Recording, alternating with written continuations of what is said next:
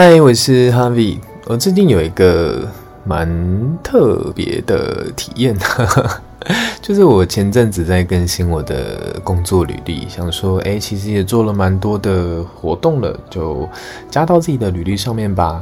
结果更新完之后没有多久，就突然有一家猎头公司主动的密我，然后说，哎，我们有看到你的履历，然后对你蛮有兴趣的，想要更深入了解一下。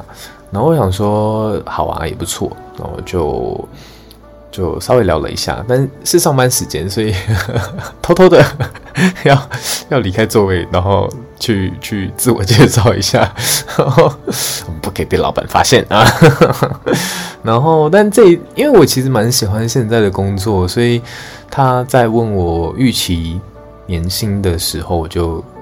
喊了蛮高的一个数字，比现在的数字来说，然后他听的时候也就说，嗯，有机会。我想说，哦，真的假的啊？不愧是猎人头公司，然后，所以他也的确就是。啊、呃，找了一个职缺给我，那我就最近就开始在准备面试这样。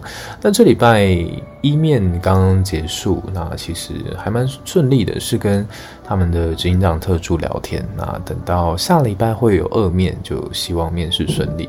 只是这一次面试感觉也相对的蛮严谨，因为他还有做了一份啊、出了一份回家作业给我，然后所以最近这个礼拜就在。就是处理这个回家作业这样，但他这个范畴其实也是我喜欢的啦，就针对他们啊、公司的现就是营运状况，然后去想明年上半年的一些啊、行销规划，然后做成一个简报这样。然后其实这个提案本来就是我自己的守备范围，所以蛮期待下礼拜实际面试的成果这样。如果顺利的话，说不定。就会在年前换个工作。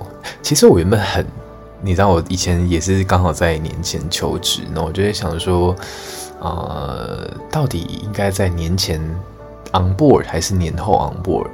然后其实年前 on board 好像比较好，因为你放假的春节那几天都可以算有薪假。